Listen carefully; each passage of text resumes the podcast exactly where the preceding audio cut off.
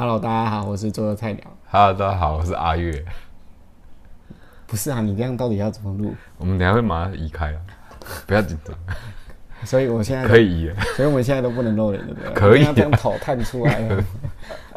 好，周游保健室第七集，我们上一集讲了这个一节课以内通常会去准备的游戏，跟这些游戏最好要有哪些特质，跟最好不要有哪些特质。应该可以拿下来。啊，那今天就是要开始介绍，如果老师们你有两节课的时间，两节课是多久？一百八，一百八十分钟是不是？对，一百。如果你有一百八十，哎，有到一百八没有啦？就是你要分两次，就是这礼拜先上这一款的一部分，下礼拜再带一次同样的游戏，所以还要把把他们教完。还要把游戏切割哦。对啊，我们今天要讲切割的技术。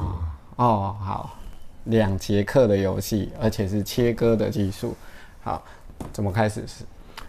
就很多游戏它不是一堂课可以玩完的，就像我们之前前置有讲到的，嗯你可能半小时要来教规则，嗯嗯可能像这一款铁路游戏，嗯你就要去讲哎、火车的发展跟一些简单的概念，嗯。讲、完之后再教他游戏，嗯嗯，然后这一款就我们家的游戏，嗯，又不是这么好精通，公然夜配，你知道吗？你要夜配的话就抖那个。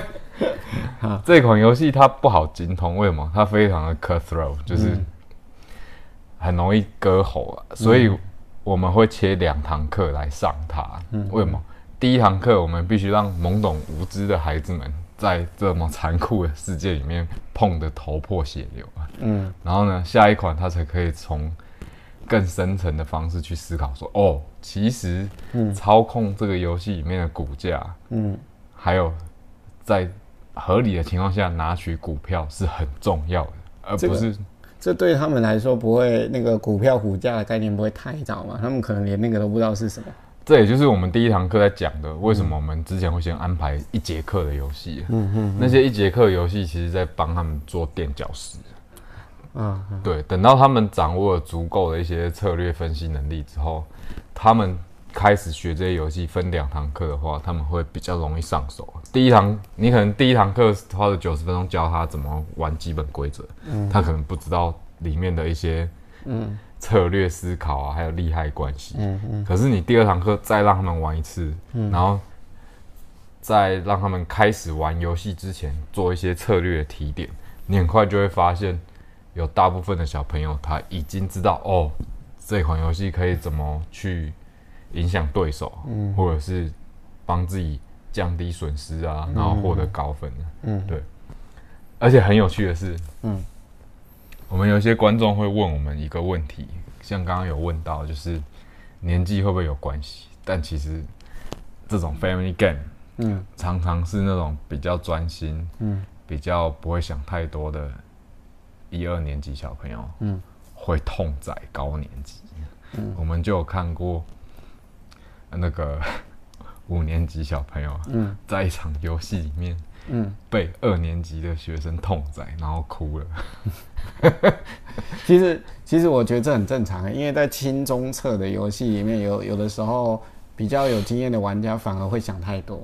那比较没有经验的玩家，反而他只看出一条路来，他就很专心的把那条路做完，这样。呃，这是在这是一个现象，但在小朋友国小的年纪架构底下，嗯还有另外一种可能性，嗯就是高年级觉得自己比较厉害，啊然后在玩游戏的时候，他对策略的探索的部分就比较少，他就会照自己的想法玩。对，啊，反而是低年级小朋友可塑性强，嗯所以他很愿意去从错误中改变他的策略，那他胜率就很高。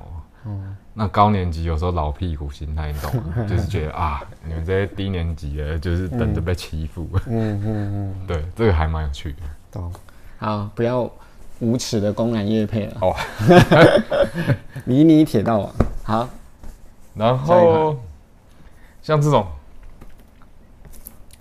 对我们来说是一种赌博游戏、下注的游戏，但其实我发觉在这个区段里面，其实有很多清澈啊，或者是对对对，都操作都清澈。都都进得来啦，所以那个我也公然也配一下，我有一集拍那个十十个新新手的轻轻度策略游戏，我觉得其实那些也都蛮适合的对对对对两堂对课的时间，两堂，课的时间。对，为什么要两堂课？其实我们之前有讲过嘛。那这一款呢，洛大赛就非常适合。为什么？它一场游戏时间虽然比较像 party，但事实上下注你的运气它其实是要做风险控管。啊，也，就是说，你如果纯粹赌马的心态在玩这个游戏，会输，你很容易输掉。对，对，嗯，那所以我们这一款在教的重点就是教他你要如何去判断各种可能性，然后并在正确的时机做正确的决策。所以我们都会问他，轮到你的时候，你比较喜欢去哪里？拿那个下注的，还是赶快直塞让骆驼往前冲？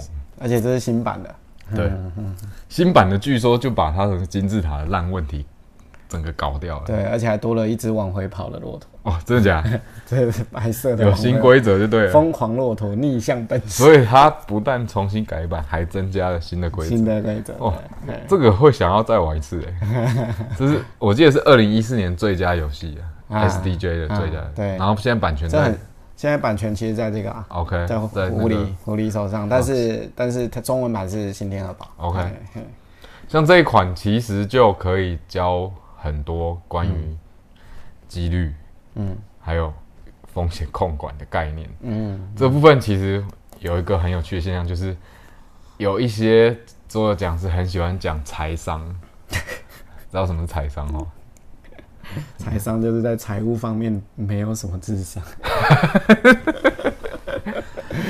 他们很喜欢用游戏去教理财啊。现你都又要提到什么现金流哦不不不，他们会有一些更特别的桌桌游来教他们的概念，OK，但其实这跟财商有什么关系？这里面有财商啊，其实理财的概念其实就在生活当中。嗯，你会不会去有有节制，或是有方法利用你手边的资源？这其实就是财商的最基础的概念。投资报酬与期望值、风险控管，嗯这不都很很基础吗？尤其是赌马这种事情，，OK，啊啊，对吧？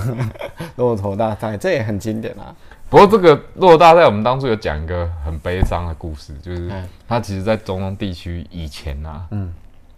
都是哎、大概十二岁的嗯。小朋友嗯，去当骑士，啊。然后去比赛的。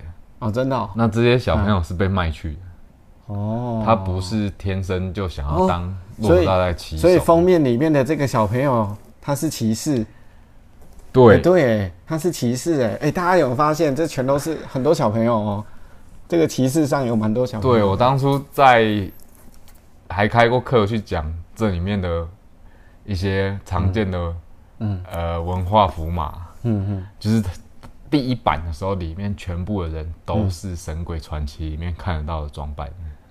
装扮的，如果装扮就是那种帽子啊，啊或者是衣服或女性啊，嗯嗯但其实那这个背景底下，嗯，这些中东地区是在当时的大英帝国殖民之下，是。对，哦。然后再来就是那个骆驼，那个骆驼到二零零六年才正式改为机器人的骑士，不然在那之前都是贫苦家庭把自己孩子卖给那些人力贩子去嗯。调教成骑士，然后哦。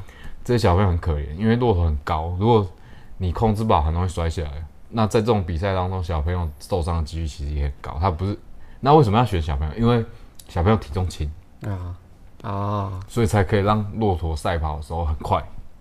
那如果选一个胖子大人，那准准定就是比慢的。没想到这么欢乐的游戏背后的故事如此的凄惨。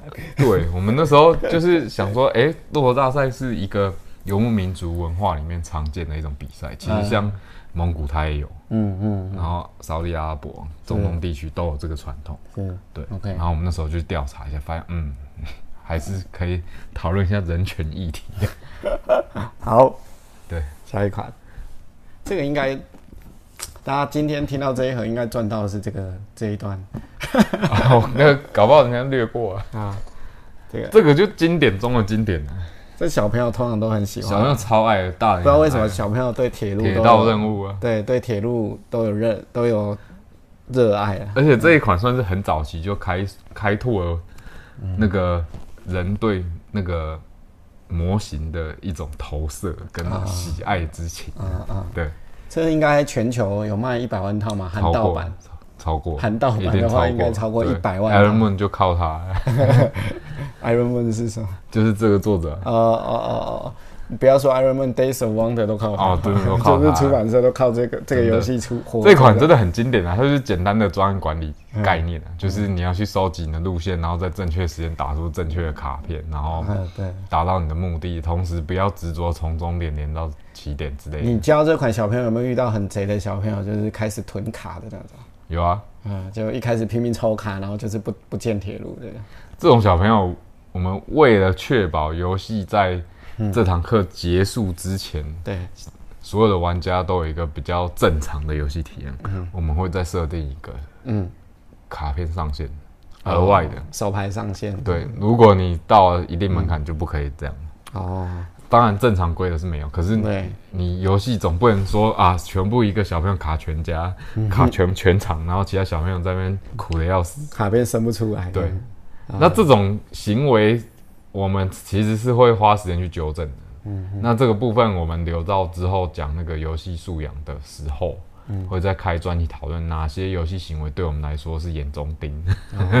不过如果那个讲师上到课遇到这种会一直扣牌的小朋友，其实可以好好的珍惜一下，代表他发现这个游戏规则是啊，对 bug，bug。对，哎、我们不讲还不知道到底有没有多少玩家知道说 Tiki to Ride 他没有那个卡片上限，对是有 bug 说不定后来有改出有了。啊呃我应该是他，应该是这样讲。嗯这游戏的设计师当初设计师认为玩家会友善的想办法换分嗯，因为换分绝对会比你扣牌来的有成就感。但他没有想过有人会扣牌扣到大家玩不下去，OK，这我真的没碰过。就是那个玩家就不玩了，你死命的扣 OK 扣到其他玩家都天怒人怨的，根本不想玩这个。了解，所以我觉得他就是有手牌上线还是会很是重要。对，会是一个比较好的那个啦。然后其中版本里面我们比较常推的还是欧洲版，啊因为相较于美洲版，欧洲版还是好玩非常多啊。啊是，对，对，不过这个游戏有个缺点跟优点，哎你知道什么吗？什么所有的人永远都有困难在找他的目的地跟 起点的任务卡。啊所以这一款在教的时候，我们花了不少时间带他们认识一下欧洲的首都啊，还有城市到底在哪里。为什么？你因为你你讲到这个就这就让我想到另外一个游戏，那个欧洲十日游。OK 找不到地点，对对，之前讲过。每一张卡片打出来都在找说欧洲，哎、这个国家在哪里，在欧洲哪里？我怎么从来没看过？对，所以像这一款，你真的要教桌游教什么东西，其实这一款很适合带他们去认识一下欧洲哪些城市。是所以我们之前就花了不少时间，就是带他们一个城市，哎、大家一起帮我找巴黎，好，巴黎在这，不然哈，像这种你碰到大班大概二十人，啊。你就会发现，光这种卡发下去，可能就会有一群小孩卡在那十分钟，说、老师，我的目标是从哪哪边边到哪边？伊斯坦堡在哪里？所以所以要玩这个游戏前柏林在哪里？在玩这个游戏前可能会花二十分钟，先带小朋友认识欧洲的城说不市定。跟地理。你自己身为大人也不是很清楚啊，对。里面有不少东欧的城市是我们亚洲人比较不熟的。对对对，对啊，好，铁道任务，好，下来再来下一款仓库城啊，啊，这个非常的经典。你但你让小朋友玩这个，就是这个要比较会识字的吧，因为有卡牌啊，啊对啊。卡牌有文字啊，对啊。嘿嘿嘿。所以我们事前会花一点，这就是为什么我们要切两段。仓。库城，我们第一段呢，可能不会教太多卡片的功嗯。能跟规则，可是第二段一定会一张张跟他讲。这这集一开始有讲到切断教这件事，不如就利用这个游戏讲一下。像这游戏你会怎么切断教呢？这这个游戏因为因为像这几款游戏都没有文字啊，，OK，对啊，对吧？所以所以他们小朋友应该很容易上手。可是像这种游戏有文字，虽然它的核心机制很简单啦。说到核心机制很简单，我我觉得仓库城是 S F 比较有人性的作品。有人性的这种，S F 大家都知道嘛，大家都知道就是大师嘛，就在桌游设计界一定是很有地位的大师。再加上台湾早期的布洛克，像像小财就是他的粉丝所以写了他非常多的游戏，以至于台湾非常多欧式游戏玩家都都都对 S F 有一有种一定的嗯就执着。对对，但其实 S F 在我的感觉里面，它是一个 Molan Mechanian 的，呃，不是 more than，就是 more than sin 的 Mechanian 为主的设计师，哦，就是他的游戏只是让你玩机制，都在玩机制。然后它的主题几乎就是贴上去的。对对，然后再来就是它的挑战门槛都很高，嗯，就基本上你是要 experience player，就是你要有经验的啊玩家，因为他当初设计的路就是要服务玩家。他自己就是数学教授嘛，对所以他他又不像 R K，就是阿 K 也是数学博士，但但 R K 就比较不要脸了，R K 就是都只用那个最简单的一个最简单 model，可是没有 S F 是很认真的在跟你嗯，脑导一个 model 进去，让你互相扣的人，所以我为什么说仓库城市它比较有人性的做哦，法？真的就是很轻松一。对那巴黎圣母院也不错啊。但但圣母院其实它的互动模型是有一点深度的，啊，对，它不像这个游戏是很浅白，直接卡包。对，而且它是考验考验人性的啦，玩家互动的。然后，所以我觉得像 S F 这款游戏拿来小给小朋友玩是很特别的，他们可以可能还没出社会就知道社会现实，还有好。还有知道说原来炒作是人类造出来的，根本不是。好，那如果像这一款如果要切的话，我们会这样：我们第一节课呢会把比较困难理解的一些卡片，嗯，先放在旁边，嗯，然后我们会先把几个基本概念的卡片先教他们，嗯，然后呢以此为基础让他们进行游戏，嗯嗯。那有些人会说，哎哎，这个就不是完整的游戏体验，那怎么办？其实我觉得还行，为什么？我们都知道我们在开游戏的时候会有试错的的几局嘛，测试局。那其实对我们来说，第一堂课其实不是真的要拖台费，是真的要帮助他了解哦，这个游戏排队的真谛跟那些卡片背后的算分结构，你要怎么去搭配，你才能达到最大的效益。不然他会花一节课都在记。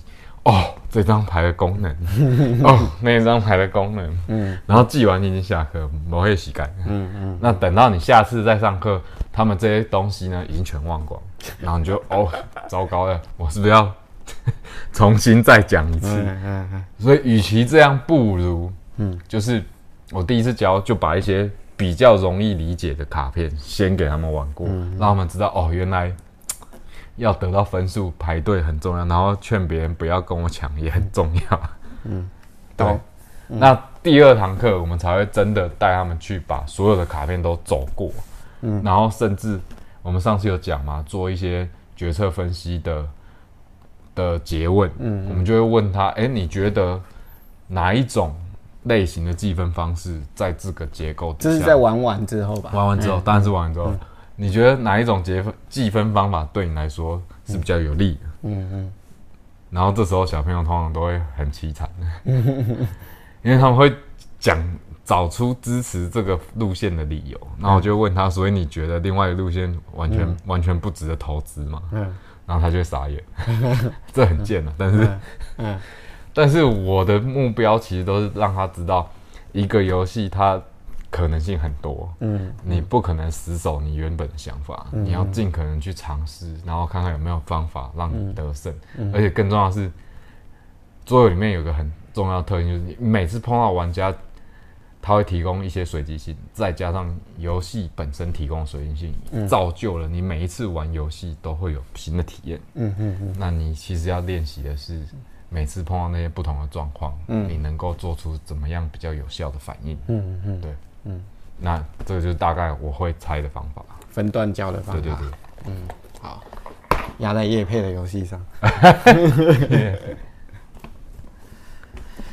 演化论，这一款有点有点新演有化论点，超标，有一点介在二跟三，要看你学生的程度。如果学生程度它有它有到三吗？有那么久吗？三节课啊，六十分钟啊。因为它主要是它的排量多，啊。就是啊！它、哦你要让人家质量也蛮大，玩到过瘾，你不可能说哦，好像浅浅的摸过，然后就结束了。事实上，你喜欢玩这款游戏，你会开始每一次都很认真的 build 你那个种族要怎么前那个什么活下来的方法，然后你就会想说，哎、里面还有哪些牌很很强，我下次要去组出来。嗯嗯嗯，那所以有可能就会问一下学生的反应，说，哎、喜欢这款游戏觉得还不过瘾的举手，我们可能下一次再带。这不是在拖台前，是因为很多游戏你要玩到它的醍醐会跟精髓，嗯，真的是需要花一点时间。尤其是这种以卡牌为主的游戏，因为它有大量的这个牌组到手的随机性，所以可能你每一局都在探索一些新的可能，对新的 combo 啊或打法，甚至会再安排一些，嗯，呃，三节课可能就会再安排比赛。或者是跟他说，就是你如果觉得在学校玩不完，就买一盒回家。哦，那时候没有接到厂商业配，所以无法说这种话。但基本上我们会鼓励学生自己买回去的，但是我们都会跟他说，你要确定你可以教这款游戏的。他买回家的困扰是没人没人跟他玩，对，而且又没有 solo。这是我们 我们后来举办家庭日很。很很希望解决的问题，就是没有爸妈，没有爸妈。那我们其实希望透过家庭日来，超可怜，让爸妈加入一起玩。关于家庭日的部分，我们之后可以再开一集讲。你们还有家庭日？有，我们有看，我们有有家庭日里面的活动设计，会让学生拿着几点的卡片去靠背他的父母，说你为什么不认真玩？你这样会害我们输掉，你知道吗？然后父母就会一副觉得哇，好像做错事。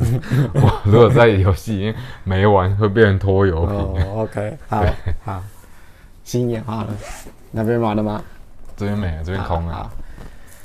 来，再来，奥古斯都这一款呢？如果你没有玩过很多桌游，然后却玩过很多 bingo。那这一款就是 bingo 概念的延伸，嗯，它看起来很大盒，但它其实是一个小游戏，中间的小游戏。对，那它有趣的其实就是那些刚刚讲的多重卡片功能的搭配跟换分方式。很多游戏复杂，其实复杂在这后面计分啊，还有那种换分的条件。嗯哼，所以我们才会切两段。为什么？因为这个游戏架构有过简单，它是抽。看有没有中，有就把它填上去，没有就继续等，等到成功，你这个卡片买到了就可以用它。嗯嗯嗯，对，就这样而已。就是那种你知道典型的策略玩家，玩完立刻会说分 game，而且给他很低分的游戏，是这样吗？怎么说？真的，他这款游戏还不错哎，老师讲。但在 B G 分数没有很高。啊。Family Game 它是不错的，但是如果是策略玩家眼中就会觉得说啊这样啊这一款应该抛之类的，对对对，就说什么运气成分太重。但其实，但 Family Game 本来就需要一点运气啊，真的啊，不然小孩怎么赢爸爸？那是一种调剂啊。对，嗯，那这种游戏老实讲啊，也是呃所有大型出版社。最热卖也是最赖以为生的一种类型就是它不会以策略游戏当它的主打，它反而会以这种提到任务，你看一百万套、一百万套都可以出版社。你知道我当初为什么这个游戏我留下来吗？我反而不是因为游戏的设计，不是不是不是，我我其实玩过了，OK，我是特地去买回来的。哦，是，对，就是这个游戏的，如果只讲设计师或游戏性，我真的也觉得还好，但。但我是因为他的会师买回来。我说 Vincent Dutray。对，Vincent Dutray 这个这个会师相当有名。你这样子根本买不完，Vincent Dutray 画的游戏这么多。但讲到这里，我就要讲一件事：挑给孩子玩的游戏。最好也是美术要讲究，哦，这还是蛮重要，因为不要让小孩从小就接触乐色美术。对，那你上次的 seven，哦，seven 是小朋友挑未经美感教育，OK，呃，像这个是美感教育，只要说家长看不下去小孩的美感，绝对买一款。你看完美感够。对，Vincent Dutray 的美术就是我很喜欢的美术，因为它都是手绘的嘛。对，我觉得他用色铅笔画。对，所以让让小朋友。很早就接触这种有质感的美术，会训练他以后挑剔的风格。他小时候看过好的东西，一辈子坎坷，他以后才会骂不好的东西。对对，好不好？对，奥古斯都，好在，这也是我亲测里面有提荐推荐过的。这款游戏超棒啦，对，真的超爱啊，小朋友也蛮喜欢的啦。他大概是我心目中在拼放类可以击败卡卡颂的。然后给他这么高的评价，因为嗯，它的设计真的很简练。我们这边推的其实都是它的游戏核心规则真的很简单，嗯，可是游戏要做出好的决策就不简单的类型。是对，像刚刚铁道任务嘛，就会有鸡巴人卡你牌。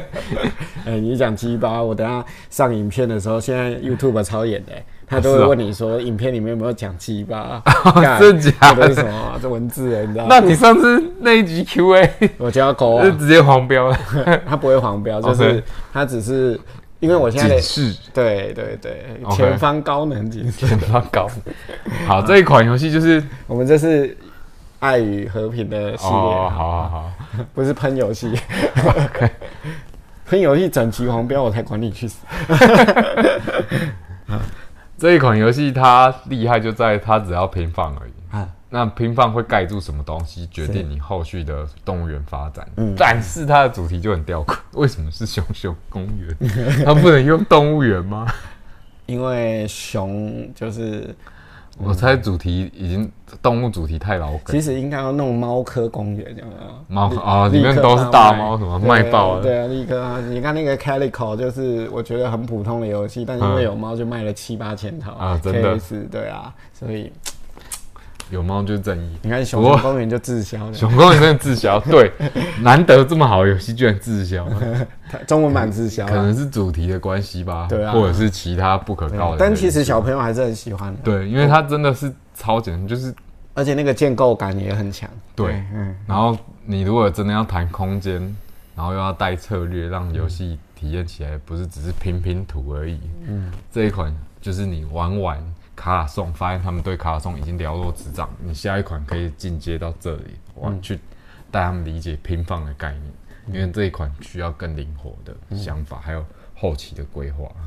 对啊，好，再来，我们快要被 CV 很多策略玩家也会觉得是分十 game，分干。因为一直丢骰子，因为一直丢骰子。好这一款算是跟我有点渊源了。啊当初会带进台湾呢，就是我去引荐的。啊，那因为他对，就是比较他的主题在当时比较少见，就是探索人生的游戏。嗯，对，那就是丢骰子，然后去看能不能达成自己的目标。是，那这个游戏比较有意义的，其实不是在游戏过程，嗯是在游戏结束，你去讲一下你的人生到底长什么样子。对，那就跟那个啊，我的幸福人生，对对对，如果你真的要玩一款真的很棒的游人生游戏，其实另外一款更适合。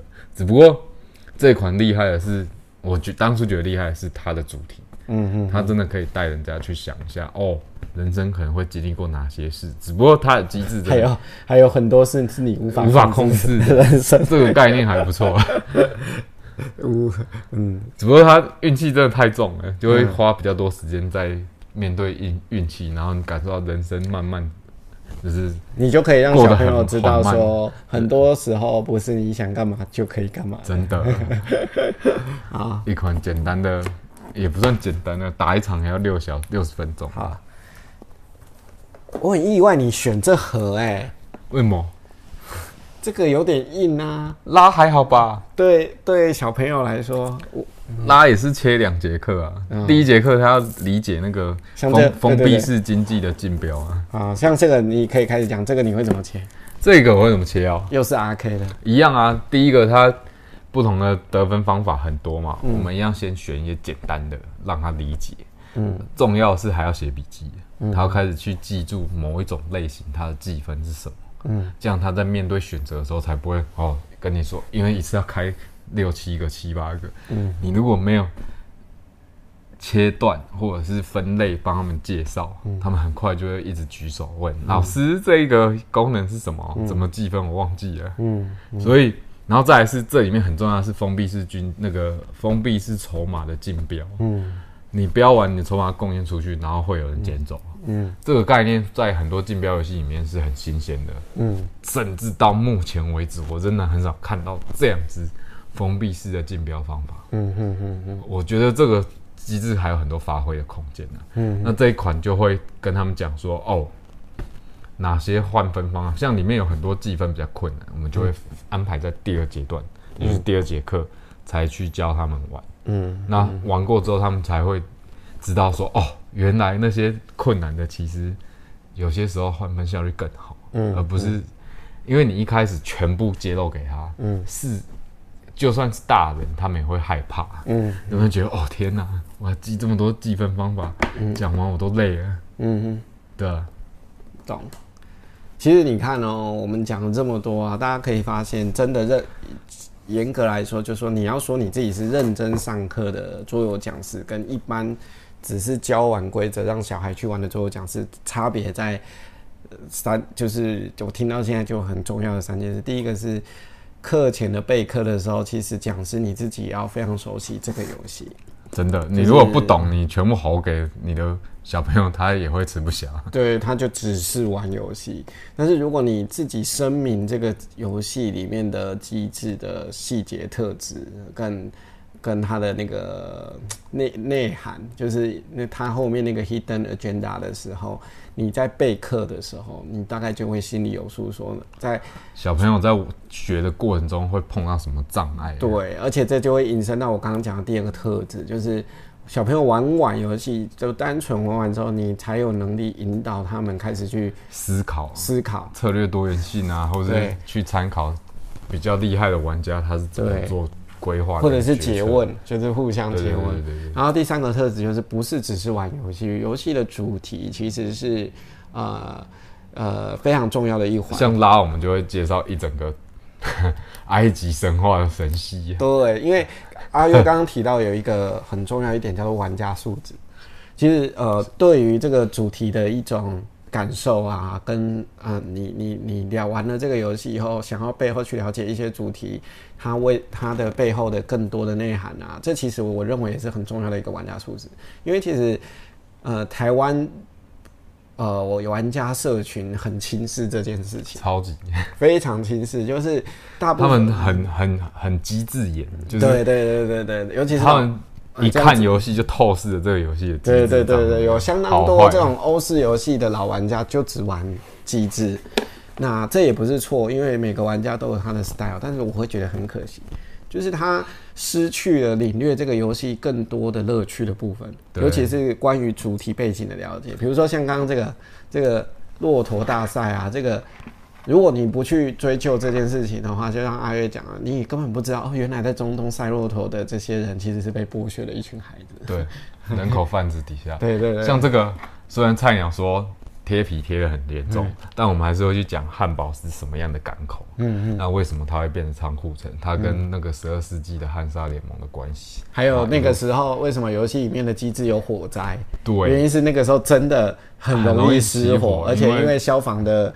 概念在那个时候并不先进，所以是一个最危险的危险。所以你这一款游戏真的要讲，是可以谈到城市规划的现代发展是怎么从。以前到现在，所所以你看哦，具备这三个特质，我刚刚讲的就是这三个特质，包括你自己很熟悉游戏的机制，然后你会在小孩子玩完以后训练他们思考策略、交相诘问，再来是你能够把游戏背景的主题也啊带入这个课程里面，让他们去了解说你玩的这个游戏，比如说就有我们今天讲的这些东西，你可以讲汉堡的那个，你可以讲铁路发展的意思，你可以讲物种的演化。你可以讲中东的剥削史，你可以讲熊熊公园就比较没有，你可以讲为什么熊熊卖不好，一定要 一定要换猫。还有你一定可以讲奥古斯都是奥古斯，我当时有讲对，为什么他会被编到这个游戏里面？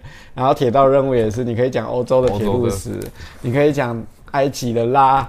到底是什么东西？对，然后你可以讲说人生的故事，你的人生不是你可以控制的，所以你妈你爸你才生下你之类的。我的意思就是说，你看拥有这个之后，桌游才真的变一种课程，不是只有玩。如果只是呃让他玩，然后你什么事都没做，他只是觉得好玩，我反而觉得我们就很容易训练出那种呃，只是日后跟你评论。好玩不好玩的东西，那我我我的玩家啦，那我觉得说会玩味一个游戏完整的的内涵的玩家，是他也会去注意这些事情。这个还蛮重要，就是很多时候玩家其实会讨论一个东西叫做代入感。嗯嗯，那其实这个就牵涉到它的主题的部分。嗯，那你如果轻视它，其实设计师是可以老老实实把 prototype 做精美一点给你就好，你根本不需要主题，你根本不需要那些配件，而且。而且其实很多时候代入感也来说说难听点，有的很多时候代入感来自于玩家的素质，啊，真的，就是你自己没有那个 quality，你没有那个感知力去去 sense 到代入感。比如说仓库层，还是仓库层还算好的。我我随便举个例子，比如说呃呃，比如说你玩到一些游戏的时候，可能很多人会觉得没代入感，然后他可能觉得哦，举举个例子，像那个你之前写过那个殖民者的那个卡兰岛哦，卡兰岛对，如果你不知道那个。殖民帝国时期，这些殖民者，这样如何去 settle 别人？这个 这个这一段那一段文明历史的话，你就会觉得卡坦岛是个粪 game 啊，因为你就会觉得啊，就是嘴炮游戏，不就是每天在那边喊我要积木积木，然后丢骰子，对对对，对你就会觉得它是个粪 game，然后你就说这什么游戏跟。一点代入感都没有，其实是呃，当然他没有让你立刻认识到这件事，也也有可能是他的问题。但其实他是故意削弱的，他是怕太殖民然后被骂啊。那但是其实你自己假设你本来就就我这这方面分两个面向讲哈，第一个是假设你本来就是一个比较有 quality 这种素养的玩家，其实你在玩的时候，你当然就会去思考说，为什么他要做这件事？他要用这个主题是为什么？然后你可能往往会去查一下。它背后的一些文史这方面的资料，你就会发现，哦，有时候它在机制里面这样设计是有意义的。嗯啊，第二件事就是，嗯，玩玩家素养的养成，就是说，呃，等到你有这个素养之后，你可能也会分享给你同桌的桌友，那他们在玩这个游戏的时候，会有更多的乐趣会迸发。好而不是只是算刷几分，对，或者是算说我我这一栋几分，我接下来几分，我买一个几分啊？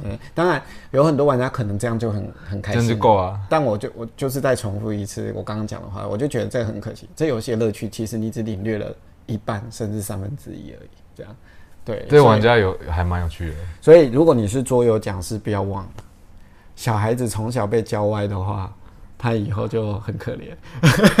我是不知道会怎样，但。就是有一个有趣的现象，就是他们会很在乎游戏模型的精致度，有没有涂装什么的啊。其实那也是主题的一环嘛。对，因为他想要那个氛围嘛。可是，在欧式游戏，他们就不会 care 这个。是是，他靠你的想象力啦。对。但是，呃，如果你今天是个桌游讲师，然后你带孩子玩游戏，我觉得也不一定要讲师。你如果是家长，你也可以，也很适合用这种方法。就是你。我我都会建议不要只让孩子去思考怎么获胜，虽然在交相结问里，他会是一个环节训练他思考策略，但不要培养出一个在游戏里面只只知道要取胜而不知道要得到乐趣的的孩玩家。不要把孩子训练成这种玩家，你应该能够让孩子体验到说啊，这个游戏就算输了还是很好玩，因为它游戏不只是竞赛。它还有很多东西可以玩，你可以玩配件，啊，你可以玩 上级讲背后的主题配件，你可以玩它背后的主题，让他知道更多的历史，然后培养他的这种啊，对任何未体验过的未知事物，体验完有一点点经验后，他自己再去探索的。这其实就是现在教育部推的一零八课纲谈的素养，嗯。就是素养这件非常重要，它是很具体而为，还有面就是很细小、很细微，日常生活中不断累积。他可能没办法一下说哦，我只要看了哪些东西就有素养，不一定的。对。那关于主题这个部分呢，其实我们在学单设计里面有一大部分就在处理这个。嗯嗯。那个对我们来说叫做文化素养的的那一块。嗯。这一块我们也是花很多力气，那这一块我们之后会再开一集来跟各位讲这一块我们是怎么去做的。是，嗯，如果看这一集的家长，你自己本身也是玩家的话，其实可以趁这个机会好好检讨自己一下。我是没有要检讨玩家，不是，我不是说检讨玩家，是检讨自己。我有时候也常检讨自己。我在看一个游戏的时候，有的时候太欧式的游戏。我常常会落入那个窠臼，是只在讨论它的机制平不平衡啊，数学模型怎么样？正常啊，时间有限。对对，你跟玩家玩，你也你也不可能一直讨论说哦，那个骆驼上面其实好可怜哦，我们是不是要抖那些钱去人道救援组织？但但其实说不定很多设计师是借由游戏想要说点话的。哦，的确，像那个什么展翅翱翔，我相信。展翅翱翔的那个设计师，他对鸟类的热爱是可以从他的游戏当中去体现出来。对对，那对对对呃，有时候一个游戏被我们说是分 game，很有可能是我们也没有 sense 到这件事。当然，那个那个平衡是是有巧妙的不同啦。就是，但是如果今天你是一个玩家，你只玩到游戏的机制，那就很可怜。但是如果你玩不只玩到游戏的机制，你还玩到它的主题背景，它后面的这些东西，你对它的体验是会比较完整的。嗯啊，然后然后你对游戏乐趣会更强。因为我认识很多只玩机制的欧式游戏玩家，呃，后面会有一点可怜，是他们呃他们会越玩越窄，嗯，越玩越偏。但是这样也有好处，你知道为什么？为什么？他会把越来越多游戏卖掉。这样子，他们家就不会被游戏占满了。你不觉得这是一个好方法？也是有道理。但是你不觉得？你看，如果有个孩子，他小时候 被灌输这样的观念，他口味偏，然后他越玩越窄，越玩越偏，他就领略了之后就没朋友，就没就是失去多样性啊。他失去很多对这个世界美好感受的机会，探索的对冲动的，因为他从小就好奇心，他从小就被你训练到口味养成了嘛。嗯，那。失去多样性最可惜的是，未来他可能因此有很多机会可以激发他有不同的表现，但却因为他已经被被限缩、被逆取了之后，这个还蛮有趣的。这个限缩，关于策略的方面的限缩呢，我倒不是很担心。大部分桌游圈比较常出现最令人担心的是限缩，小朋友只能玩到。儿童游戏啊，我觉得不需要啦，真的，这个好像我们在哪一集已经讲过。对对，第这种线索比较恐怖。对，真的不用不用太怕孩子不行。孩子如果玩不动玩不动这一些游戏，或者是玩不动上一集的游戏，不是孩子的问题，是教的人的问题。没错，至于教的人是谁呢？嗯，如果你教不动，然后你却要来做这一行。我觉得你可能要先检讨自己的专业开始，就不要做，没钱赚。一一堂课一千二，还买不起这一盒，真的啊！哎，我们这一堂课，这我们如果要教这个，就会买，好像只买得起骆驼大赛。如果一堂课有二十个学生，我这个就要五盒，你知道吗？我这我就真的开五盒啊，我不会给你省的，因为这是好游戏啊。哦，然后。玩了会有一个很好的游戏体验留下，所以所有的讲师就是还要也要开始接夜配，玩完之后各位小朋友如果要买的话跟我买，可能要，不然会饿死。所以我们不应该不应该去谴责校园里面的老师办桌游团购这件事。对啊，还好我们后来是会太旧换新，像这经典不太会太被淘汰。那有一些游戏玩过一两学期。然后发现，哎，其实好像也还好，就二手卖掉，让我们有钱可以再买新的。是是，好，那最后再聊一下这种两节课的游戏适合的几个特质跟不适合的几个特质，就是因为不止这些游戏嘛，可能很多这个镜头前的观众也会想要分享一些游戏，他们觉得是适合在两节课里面去上的游戏。那这个特质我刚刚有想一下，就是第一个。为了让游戏深度够，你不能害怕它时间长。嗯，但因为两节课的关系，所以建议也不能太游戏时间也不要高过六十分钟。嗯，否则它游戏想要表达的深度，你可能没有机会介绍给你的学生。嗯嗯。那再来就是这些游戏的确都是六十分钟内的。对，嗯，差不多就一个小时吧。很多。玩家会觉得，哎，美式游戏很棒，为什么不介绍？嗯嗯。但其实美式游戏通常花的时间比较多，因为是 American Trash，不是 Trash。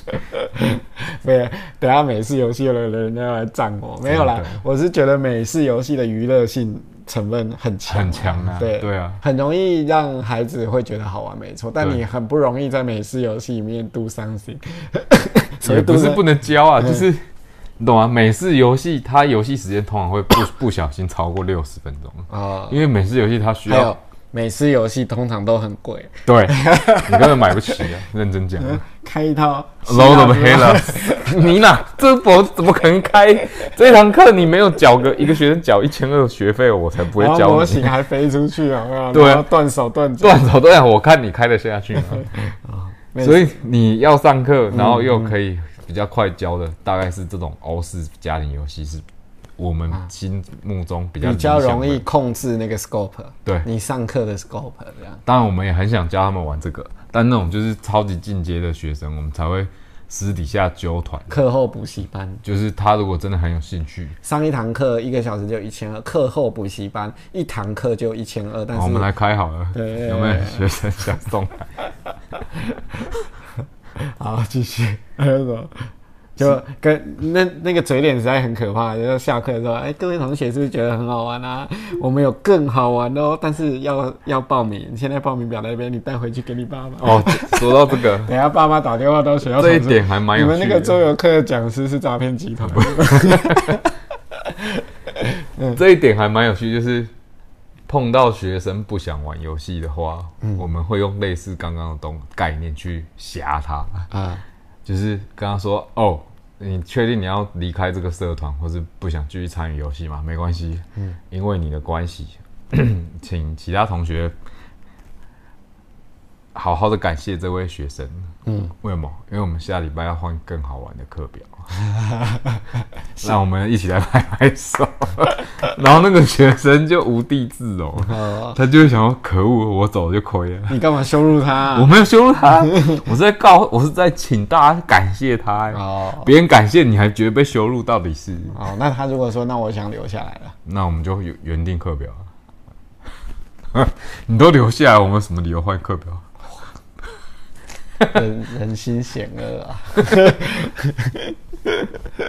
好，这一集我们稍微控制了一下时长，因为对，不然上一集上一集有个长啊，有个对夸张。对，第七集就是两两节课以上会挑什么样的游戏，然后特质我们刚刚也讲了，就是、不过两节课游戏真的很多，你真的不怕缺教材？就是六十分钟内的游戏嘛，很多，然后尽量把 scope 限缩在比较欧式的家庭游戏范畴，因为这样子你比较容易啊、呃限，就是是让那个游戏的过程不要太发散这样，因为每次游戏比较娱乐性强，比较容易发散这样。然后再来就是，呃，也希望在这种六十分钟比较长、比较有底蕴的这种欧式家庭游戏里面，有机会不止让学生感受到好玩，你也能够引导学生去体验游戏的乐趣，不只是来自于求胜、竞赛，也来自于。也不只来自于机制的巧妙，更来自于可能主题背后的关怀啊等等这种这种细节。那我就相信你的那个课程就是真的有内涵的。那如果学校还是只愿意一小时给你一千二，你就离职吧。像我，我就不干了。对，那你就请学生啊，我教你写完之后，请他有那个连数书，然后放下去给学生说，我们希望以一小时三千六的价格聘哦，可以啊。让这个老师留我下来们。如果你想要请我去教你的学生，你只要付够多的学费，我还是会再教的。然。后这个就接下来接下来以就下是我的接下来有两百份连数书拿给老那个学校教务组组长，或者 哎、学务处通常管社团对处，对对对。学务处组长说他们愿意用比较高的价钱请这个老师哎、这样，然后其他老师都只是工读生这样。OK，好，这个就是我们第七节内容，两堂课。那还是老样子，也欢迎你在留言里面去分享你享。觉得哪一些游戏对蛮适合这种两节课两节课，然后这个时长的游戏内容，这样说不定会蹦出一些有趣的清单。对。好，我是做个菜鸟，我是阿月，下回再见喽，拜拜